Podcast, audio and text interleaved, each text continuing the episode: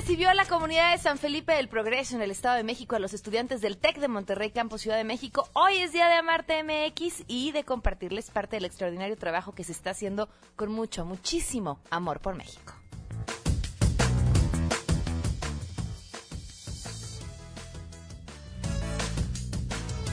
Que ver las matemáticas y el funcionamiento de nuestro cerebro? Enrique Ansures tiene la respuesta y además en las buenas noticias les voy a llegar a, les voy a contar, eh, les voy a llegar a todos. Les voy a contar hasta dónde puede llegar la generosidad de un amante de los libros. Ay, perdón, es martes y aquí seguimos pecando. Esto es A Todo Terreno. MBS Radio presenta a Pamela Cerdeira en A Todo Terreno donde la noticia eres tú. Sleepless nights at the chateau, visualize it. I'll give it something to do. Coach, coach, wherever we go, visualize it. I'll give it something to do.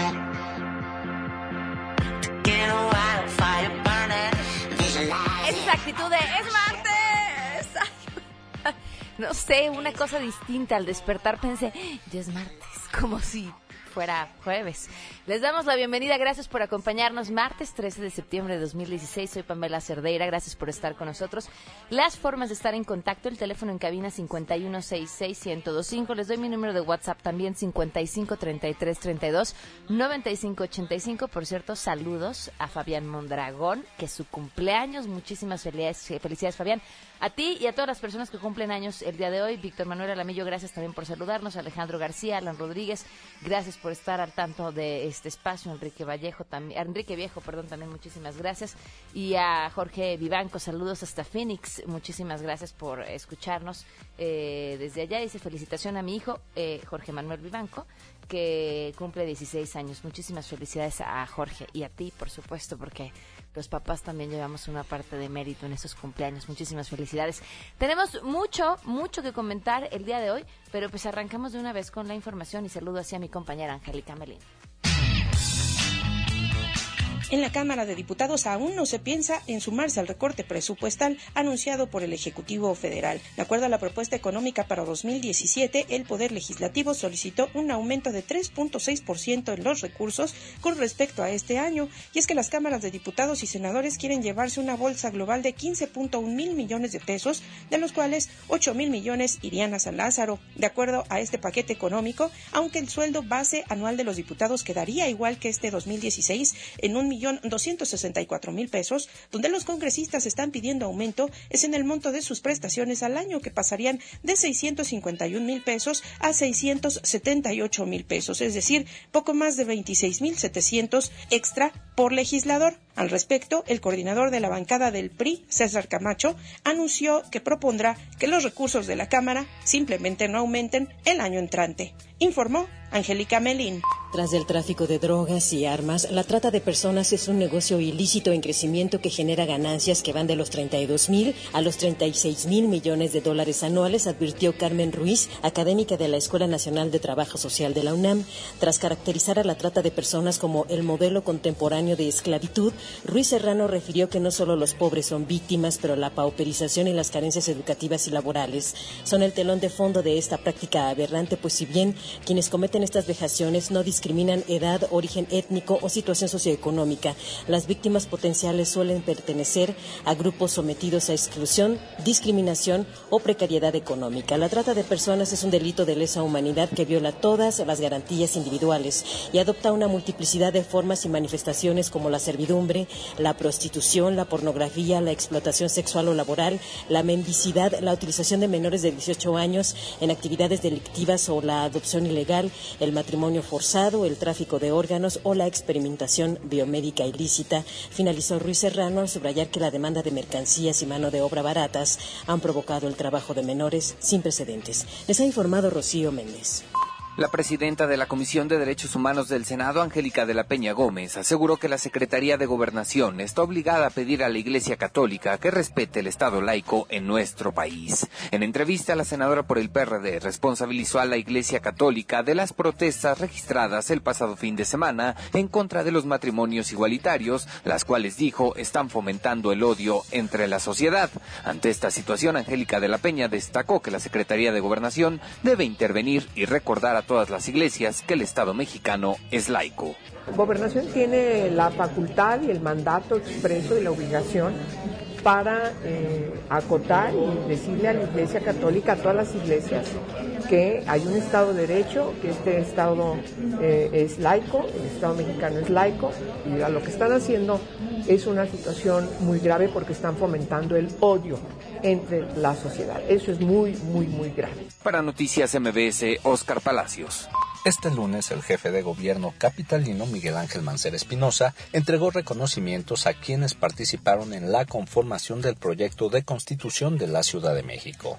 Aún queda pendiente la designación del mandatario local de los seis constituyentes que le corresponden, aunque ya se barajan algunos nombres como Porfirio Muñoz Ledo, Clara Husitman y Alejandro Encinas, informó Arturo Damián.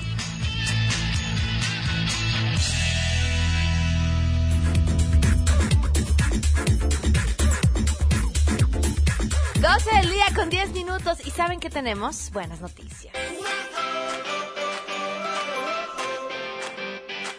A ver, ahí va la primera. Robert Morin, quien ahorró cada dólar que caía en sus manos durante toda su vida, solo gastaba lo necesario para poder vivir. Lo único en lo que derrochó fue en libros. Con este, hijo, los libros son caritos, ¿eh? O sea que sí podemos decir que sí tenía un poquito de gastalón. Con ese estilo de vida, su cuenta bancaria no paró de crecer, tanto que cuando murió tenía ahorrado más o menos 4 millones de dólares.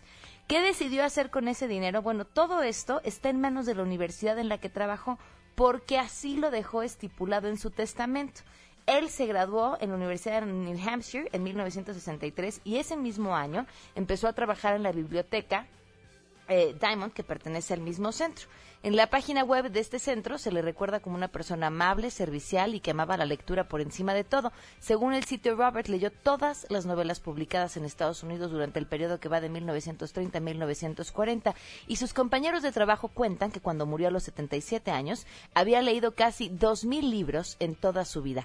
El centro escolar anunció que heredó todo su patrimonio al colegio y en su testamento dejó escrito que 100 mil dólares deberán ser destinados a comprar nuevos libros para la biblioteca pues sí, seguramente él ya los había leído todos y les hacía falta nuevos.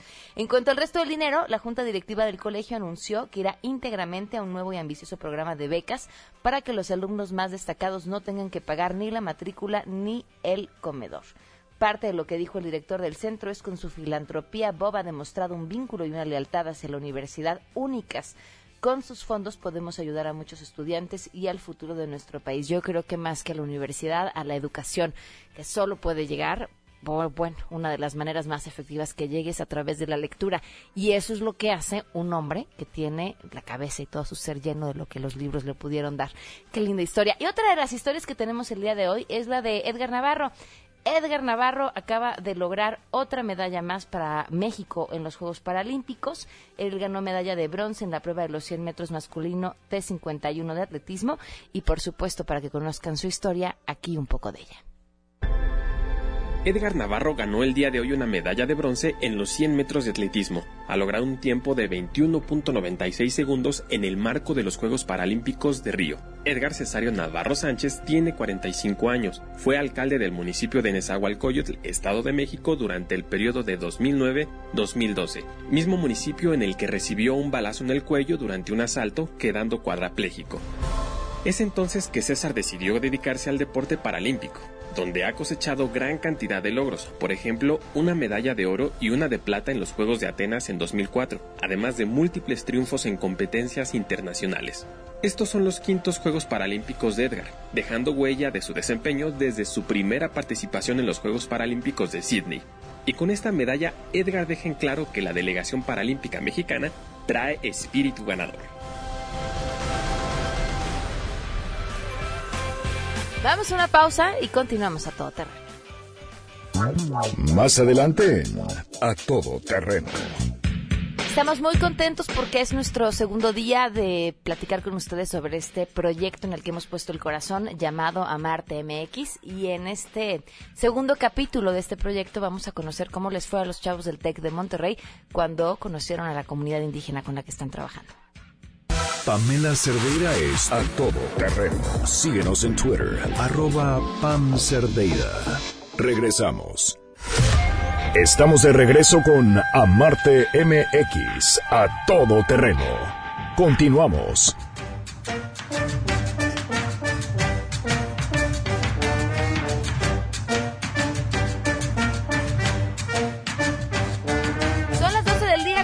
17 minutos. Gracias por continuar con nosotros en A Todo Terreno. Desde la semana pasada les compartimos muy emocionados este proyecto que inició hace siete días llamado Amarte MX. Bueno, Hace siete días de forma oficial, porque es un proyecto en el que llevamos trabajando muchísimos meses, de mano de investigadores, de la mano de estudiantes, de la mano de las universidades, de la mano de comunidades indígenas, de muchas personas involucradas. Son más de 100 personas involucradas en este proyecto.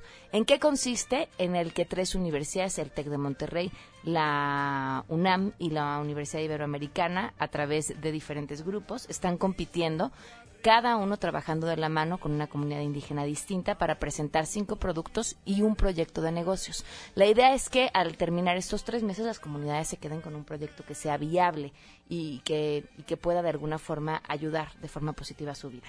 Esa es la intención. Y a lo largo de estos tres meses, ustedes que nos acompañan a través del radio, también a través de la página de amartemx.com, a través de Twitter, a través de Facebook, puedan conocer a los chavos, eh, sus intenciones de, de cambiar al país. Creo que es bien importante que no pierdan esa esperanza. Miren, si los chavos hoy no tienen eh, en ellos las ganas de hacer que las cosas estén mejor, ¿qué va a hacer de nosotros cuando estos chavos estén en las posiciones de poder? ¿Qué nos, qué nos quedaría? Entonces, conocer a estos chavos, saber eh, cuáles son sus planes, qué han encontrado en en los encuentros con sus comunidades y también conocer a las comunidades y saber cuáles son todas estas tradiciones que guardan, eh, quiénes son, qué necesitan, cómo viven y qué podemos aprender de ellas. Hoy en Amarte MX es el Día del TEC de Monterrey, así que vamos a conocer primero cómo les fue en su visita a la comunidad.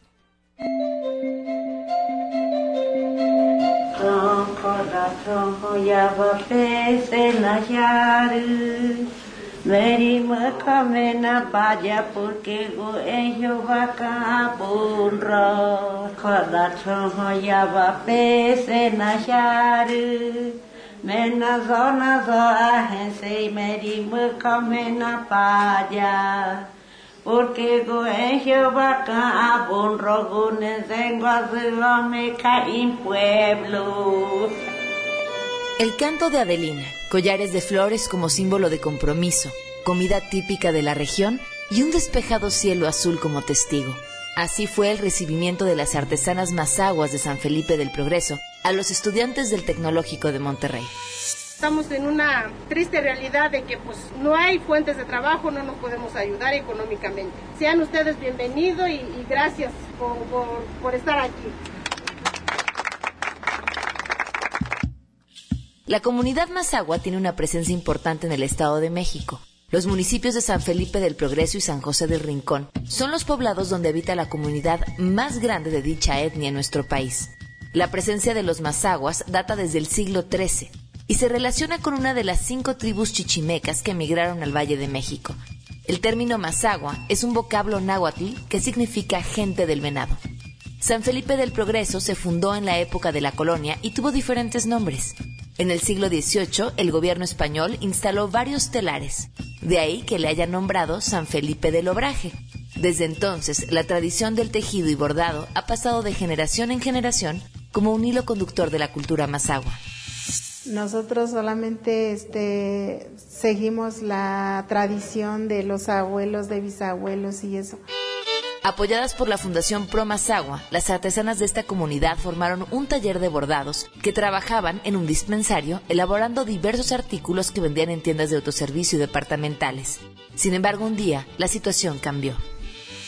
De mucho me ayudó el dispensario cuando estaba el taller en producción. Llegó el momento que bendito Dios que nos puso un trabajo, que llegó un momento que yo a la semana, hace ocho años, a la semana yo llegué a, ganar dos mil pesos a la semana. Sí, pero era de que empezar el día con esa mentalidad de, cerrar el día, pero trabajando. Parte de la noche nos poníamos a bordar, sí, a través de eso nos ayudábamos y sí, yo me ayudó bastante. Pero desafortunadamente hace tres años dejó el taller de producir.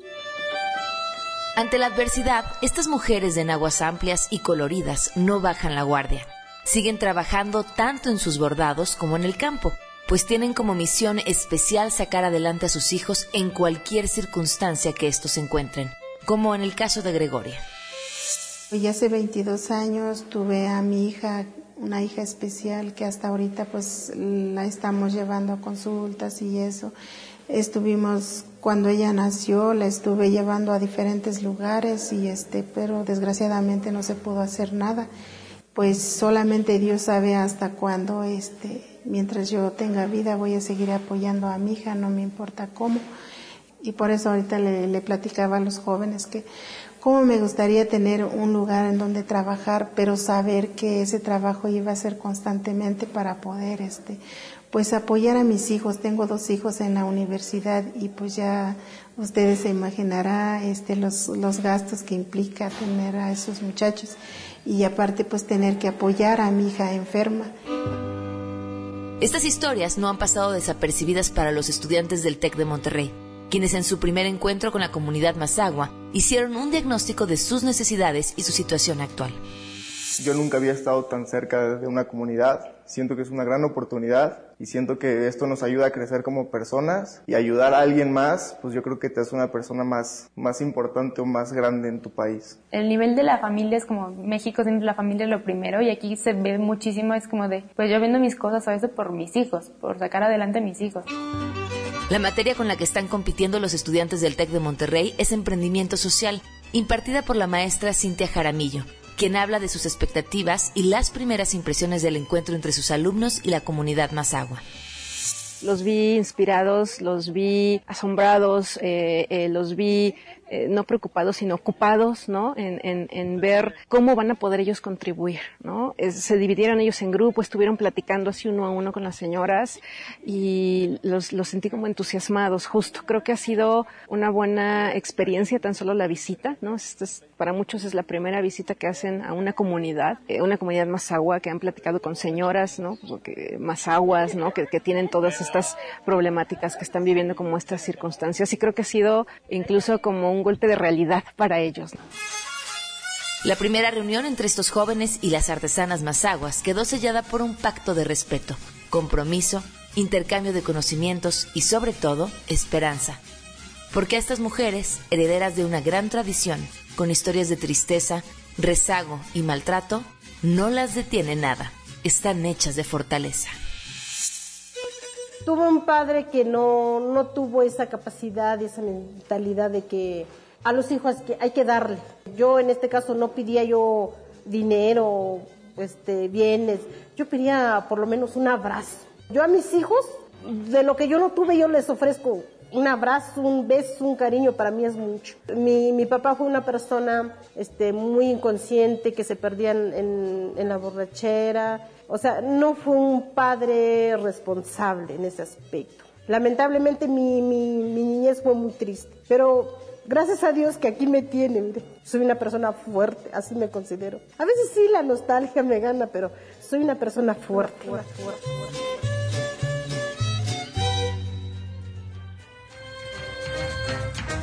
12 del día con 25 minutos. Ya están aquí Avil Razo y Scarlett Hernández, estudiantes del TEC de Monterrey. Vamos a hacer una pausa y al regreso ellas nos van a platicar cómo les ha ido en esta historia llamada Marte MX.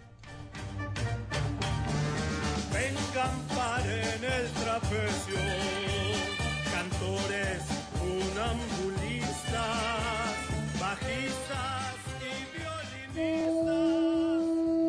Amarte MX regresa con más historias después del corte comercial. A todo terreno.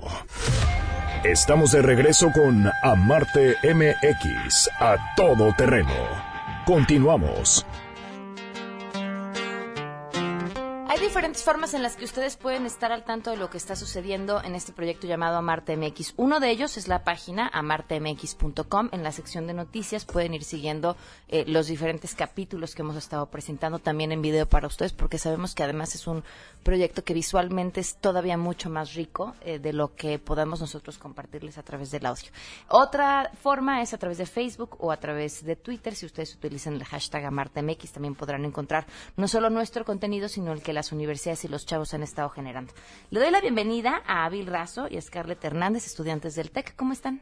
Muy bien, muchísimas gracias. Bienvenidas. A ver, Abil, ¿tú qué estudias? Relaciones internacionales. Pero tú no eres mexicana. En eso estoy. A ver, ¿cómo, que en eso estás? ¿Cuánto tiempo llevas aquí? Ah, en la Ciudad de México llevo un año. Mi familia es aquí, es mexicana, es de Sinaloa. Y también tenemos muchas raíces indígenas, entonces las cuidamos mucho y este proyecto por eso nos encanta. Pero tú naciste en España. ¿Y cuánto tiempo, hace cuánto tiempo llegaste aquí? Ah, toda mi vida la llevo viviendo aquí. Ah, ok. nada más que estaba viajando Mexicana, mexicana, mexicana. Exactamente. Ah, muy bien. Y para ti, bueno, decías que tenías eh, raíces indígenas en tu familia, ¿de dónde? Ah, Seri. Viene, bueno, nada más he tenido una bisabuela, que fue Seri, ella. Es de la zona de Sonora. Ok. Casi cercano a Sinaloa. Ok. Y Scarlett, ¿tú qué estás estudiando?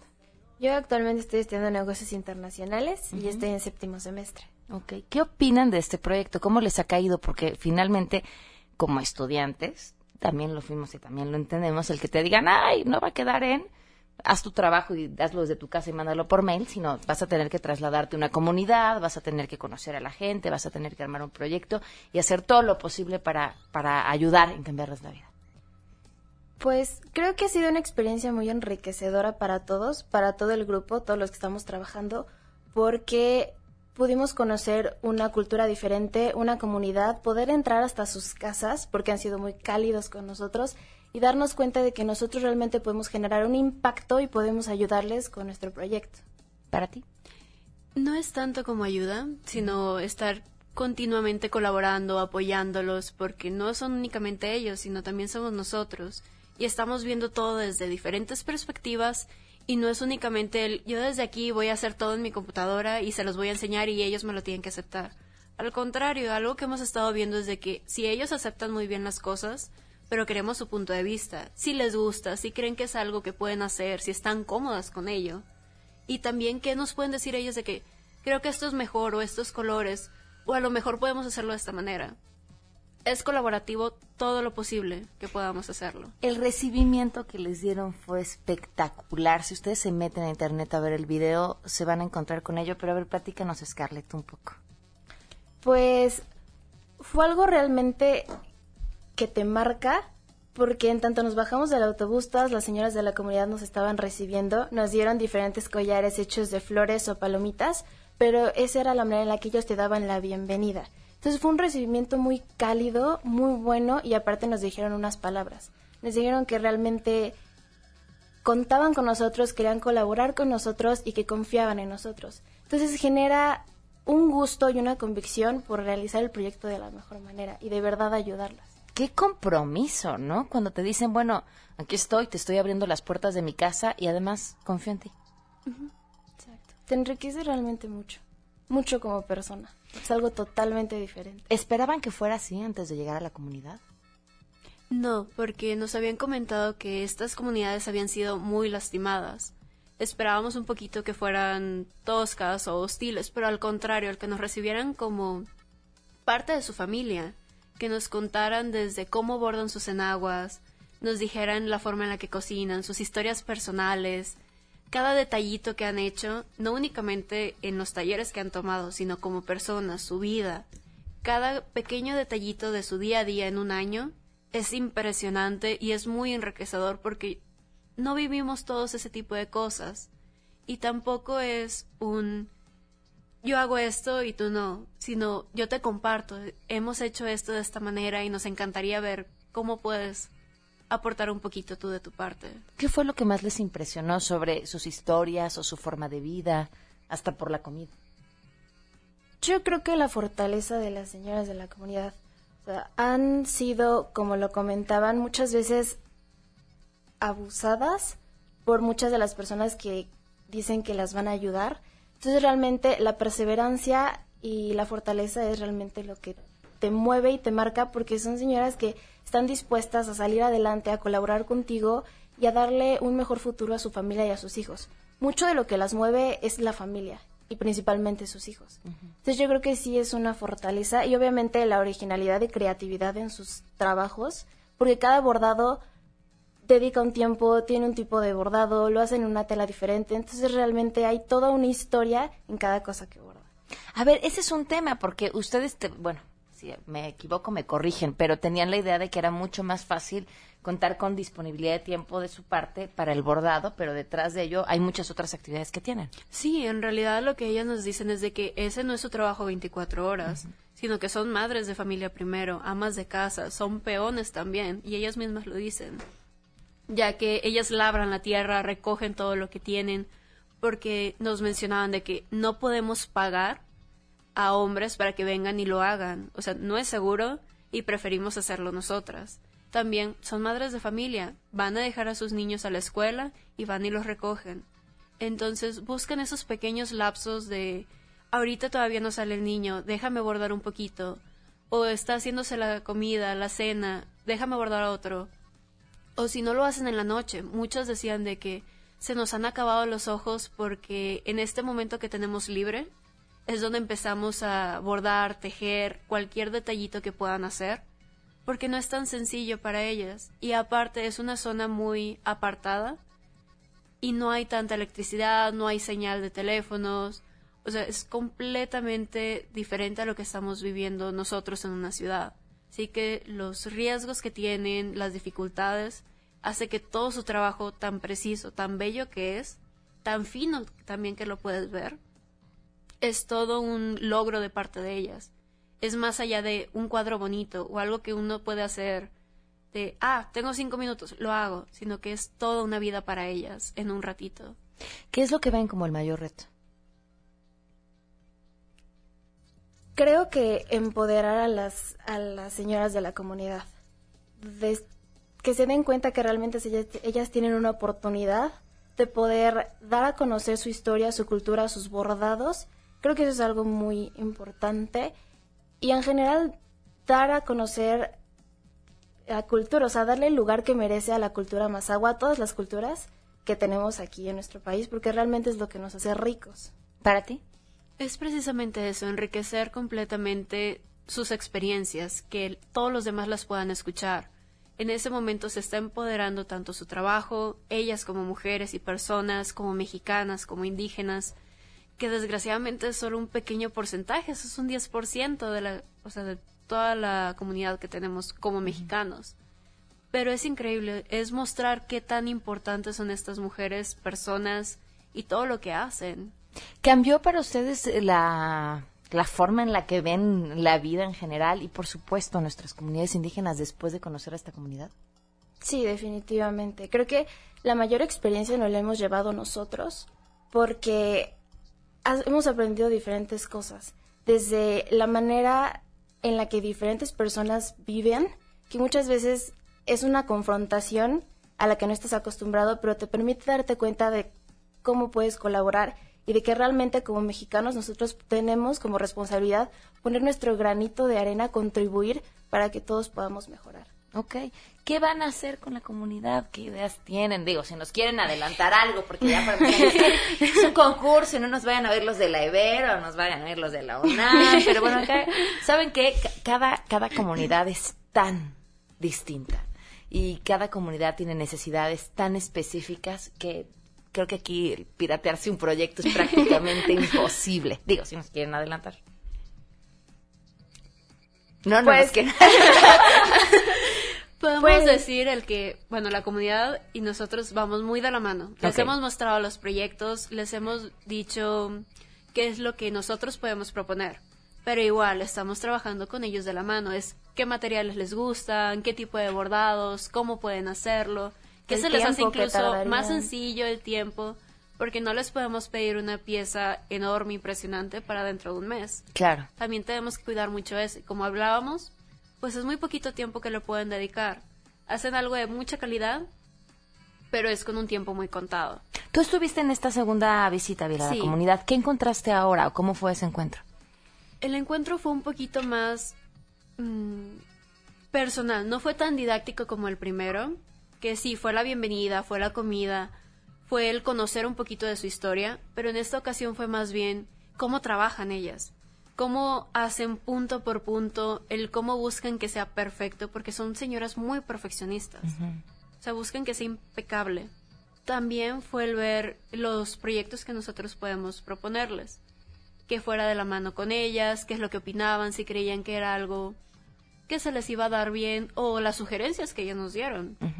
Porque dijeron, bueno, podemos usar este tipo de telas o este tipo de hilazas. La hilaza es con lo que ellas bordan.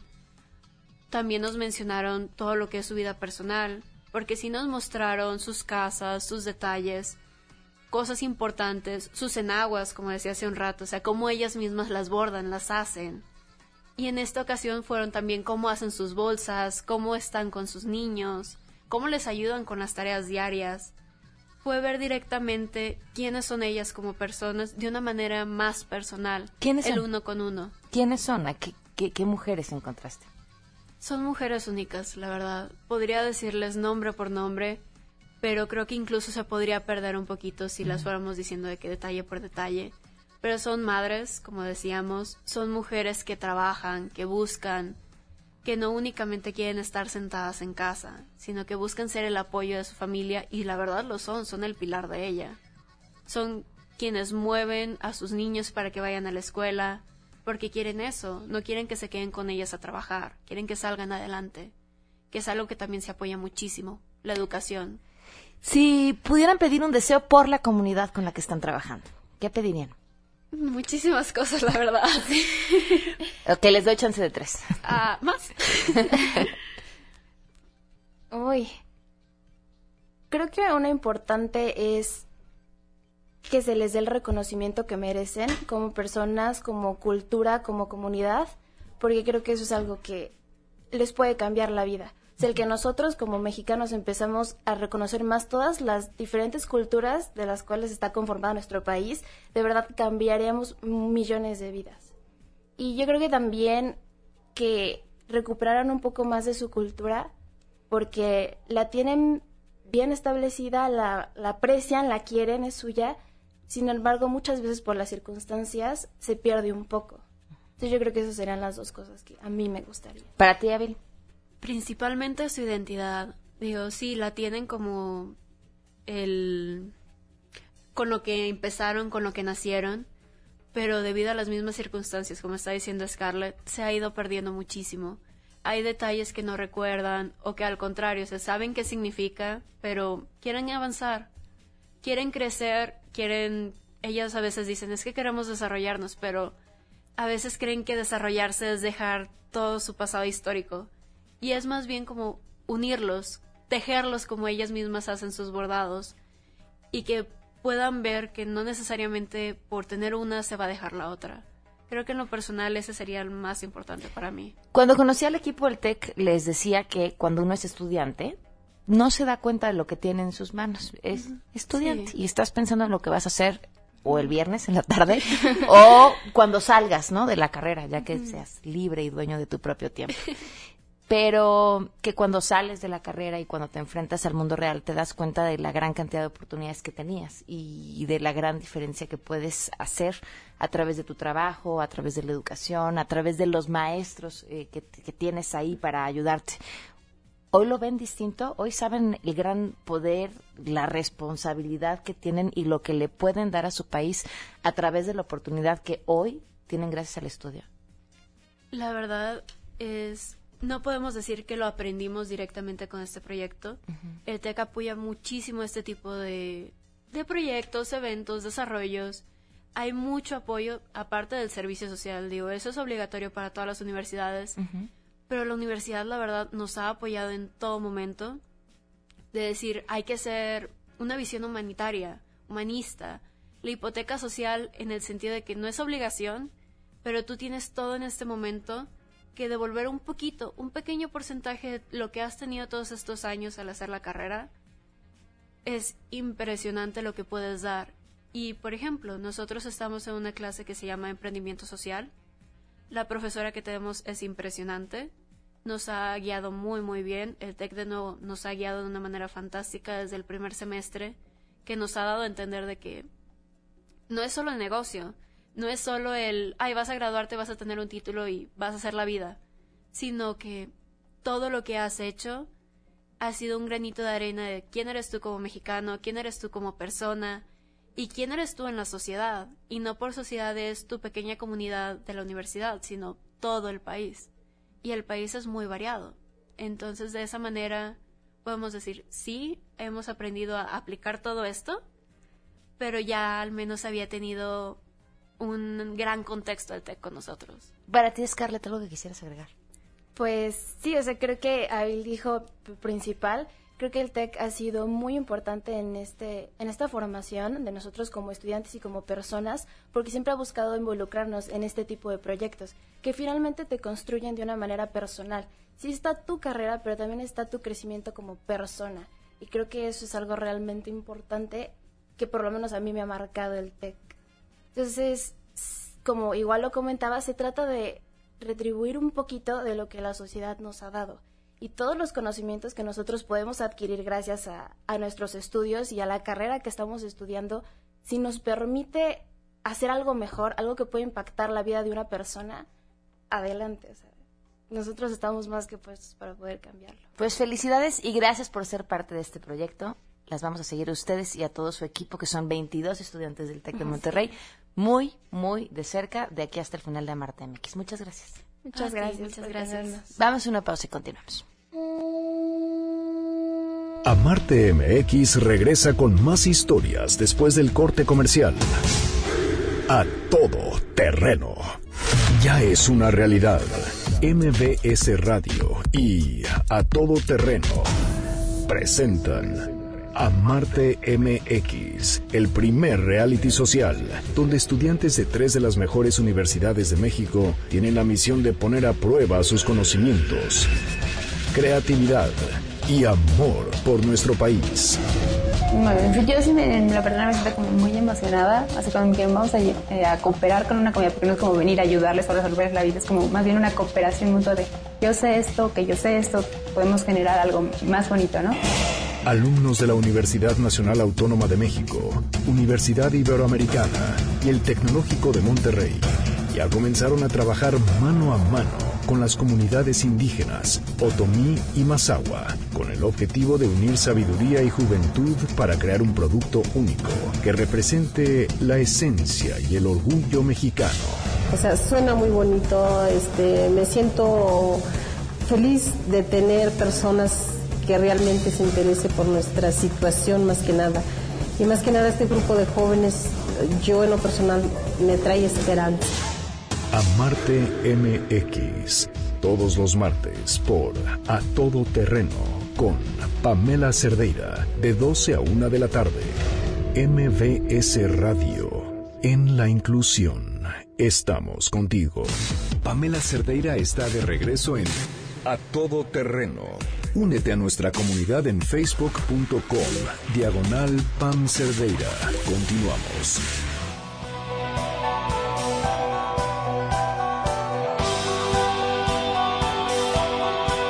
Dos día con 51 minutos después de que la semana pasada trajo a sus invitadazos y se quedó muy calladito. Ahora sí ya está aquí para hablar Enrique Ansures. ¿Cómo estás? ¿Qué tal? Buenas tardes a todos los radioescuchas. Bienvenido, gracias por acompañarnos. Pues bueno, aquí no le da miedo escuchar matemáticas.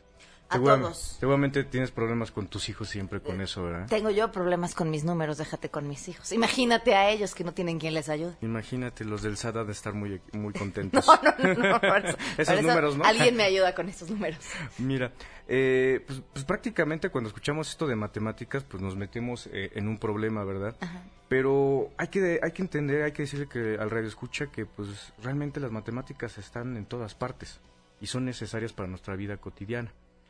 Es tanto que ahora la medicina depende muchísimo de ellas. Recientemente, este, investigadores de la Universidad de Pensilvania en Estados Unidos han hecho un descubrimiento muy interesante usando un campo de la matemática llamada topología, y se me va el nombre, pues que yo llevo esa materia y se me olvida, topología algebraica. ¿Qué es eso? Entonces, es básicamente el estudio de, eh, básicamente el estudio de cómo tú puedes eh, ver grupos espacios y formas, básicamente, ¿no? Y particularmente van a ver algo que le, que le llaman este, simetría. Pero bueno, no nos vamos a meter en eso para que no se me espante. Aquí vamos básicamente a, a, lo que descubrieron. Usando las matemáticas, este grupo pudieron encontrar nuevas, eh, nuevas áreas del cerebro que están conectados, y para no hacerte la más larga, estas, estas nuevas áreas del cerebro van a permitir eh, generar nuevas, nuevas, este, eh, nuevo conocimiento referente a nuestro cerebro, porque realmente es todavía muy desconocido cómo está conectado.